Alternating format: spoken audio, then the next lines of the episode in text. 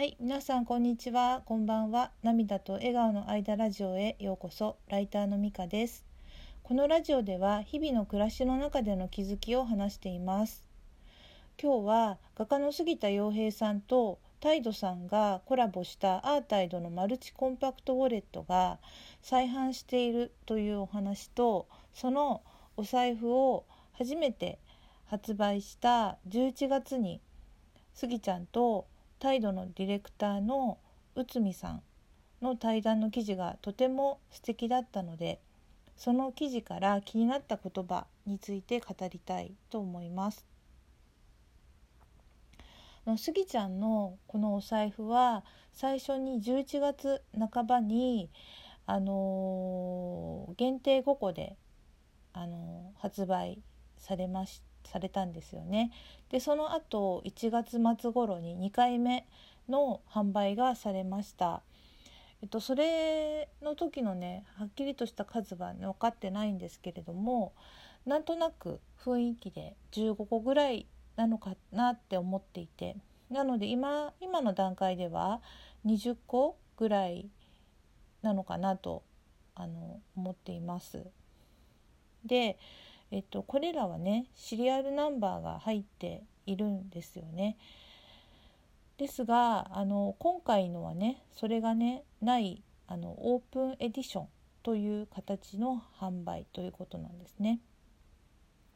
で逆に言うとあの4月の26日から5月の2日までにあの購入の手続きをすればあのその方たちは買えるというような感じなのかなと思っています。まあ、数の限定っていうのは書いてないのでね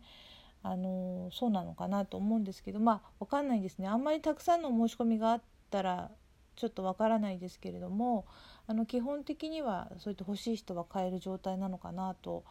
思っています。であの実はねあの2回目私は2回目はあの販売した時にですねあの買うことが実はできまできていました。であのツイッターではね買えた時というか商品が届いた時とかなあの届きましたってありがとうっていう気持ちと、まあ、ちょっとあのお見せしたいというか気持ちもあったのでツイートはねしたんですけれどもラジオではちょっとねなんかこう何て話していいか分からなくて話しづらくて話してなかったんですけれどもあのターコイズ原石のような美しい色合いのねあの私はすごくマットな感じに彩色されたね美しいあの色合いのお財布です。で本当にあの気に入って今大事にしています。でなのであのもしもね買いたかったけれど買えなかった方はねあの今回はねすごく購入できるいい機会だと思うのでね是非サイトチェックしてほしいなと思います。えっとではね対談の記事のお話をしますね。でまずあのアイドリングトークということであのアトリエにね行かれた内海さんがねまずあのプラモデルの話をしていまあまあご挨拶した後にねプラモデルの話をしてなんか盛り上がったような感じででカメラマンさんもねあのプラモデルが好きだったんですかねそのお話に加わってお話ししていたというような記事の内容だったんですがそれがとてもあの面白かったです。そしてあの本編ではねスギちゃんの人間性にフォーカスしたインタビューということであのスギちゃんがねお話しされていた内容ですごく良かったなって思ったのがあのスギちゃんがあのブランドとの取り組みは自分としてもやりたかやりたく自分としてもやりたかったことだったからすごくね楽しいは楽しかったけども、まあ、怖さや責任感もあったという話をしていてでそれっていうのはなんか素晴らしい作家さんと並んで参画させていただいたから皆さんと釣り合うほどの作品が生み出せるかだろうかとかあとどう世の中に受け入れられるのかというね思いと葛藤があったっていう話も書いてあったんですね。そしてあの素敵なね作家さんとかあのたくさんの中であの自分を選んでいただいてあの光栄としつつもこのプロジェクトにね入りたかった作家さんの分まで頑張らなくてはという思いでねやっていたっていう話でした。であのこれをこの記事を拝見してなんかこれはあのバチェロレッテの時にねあのスギちゃんが言っていたあの途中でね帰った男性陣についてもそうだし、まあ、そもそもオーディションでね落ちてしまった人の分まで思いをねスギちゃんは背負うんだなっていうことをね感じたことをね思い出しました。そしてあのこれはねあの直接どこかでお話ししてくれたのかはちょっと記憶は定かではないんですけれどもあのあ今から話すのはあのきスギちゃんがお話ししてくれた話ですがあの画家さんがあの美大や芸大からね毎年まあ例えば2,000人から5,000人ぐらい卒業して、まあ、その中から50人ぐらいがスポットが当たりデビューができると。だけど次の年には5人3人後には1人とかになっていてだから自分があの10年以上ね画家を続けられているっていうことは本当にすごいことなんだとねあのいろんな記事とかうんと1月30日のインスタライブの後とかにも話してくれたかなと思うんですけれどもそのようなね話をスギちゃんがしてくれていてでまあその背景としてあのなんでねそうやって人が少なくなっちゃうのかっていうことはあのまあ、画家今今のねシステムだと画家さんはね画廊に所属することがまあ普通になっていてそうするとまあ縛りみたいなのがあってあの画家だけでね食べていけないっていう状態になる人がたくさんいるから、まあ、その人たちはね才能があるのにあの状況とか環境的に画家という仕事をねやめていかざるを得なくなっていると。でまあその状況をね変えようとスギちゃんはあの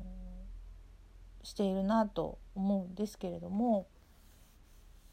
でそれの,、まあそのニュータイプの画家としてのねパイオニアになろうとね努力されてるんだなっていうのは、まあ、ファンとして感じてるんですがまさになんかそれらのねあの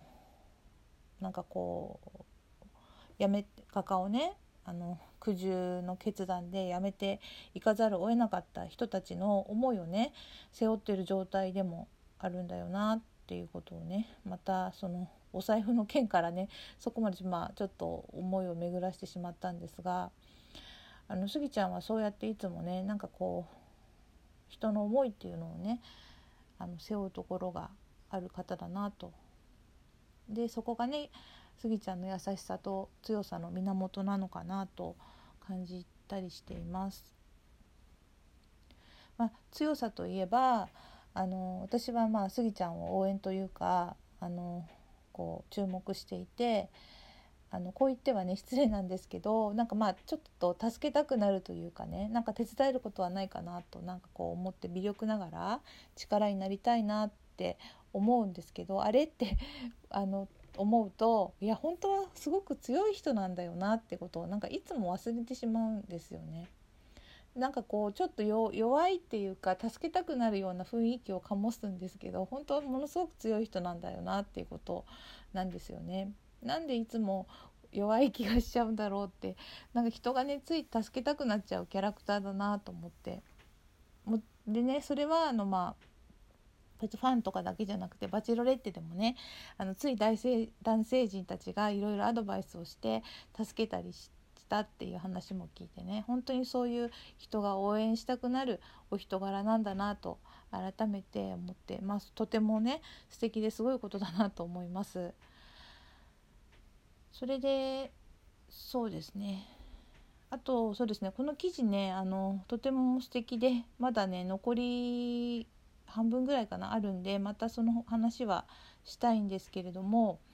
えっと、ちょっとここでねいただいてから日にちがちょっと経ってしまったんですがラジオにねお便りをいただいたのでそのあの紹介をしたいと思います。あの4月23日のスギちゃんのね作品が出品された SBI アートオークションの時の話のラジオをね聞いてくださった直後にいただいたのでその感想かなとも思うんですがあの紅茶さんからねお便りをいただきました。どうもありがとうございます。えっとちょっと内容を読ませていただくと美香さんいつもこっそりとラジオを聞かせていただいています。美香さんは本当に優しい女性だなと思っています。私も同じ女性ですが応援していますよ。というねあのあったかいメッセージいただきました。で褒めていただいてありがとうございます。なんか照れちゃうけど嬉しいです。まあとってもね嬉しいなと思いながらまあでも最近なんかね優しさって何だろうって考えるんですよね。あのできればねなんかあの愛を持ってねなんかこう人とか物事に当たりたいですけれどもやはり人間なので感情もあって、まあ、自分がこう満たされていないと人にね本当の意味で寛容にも優しくなれないなとか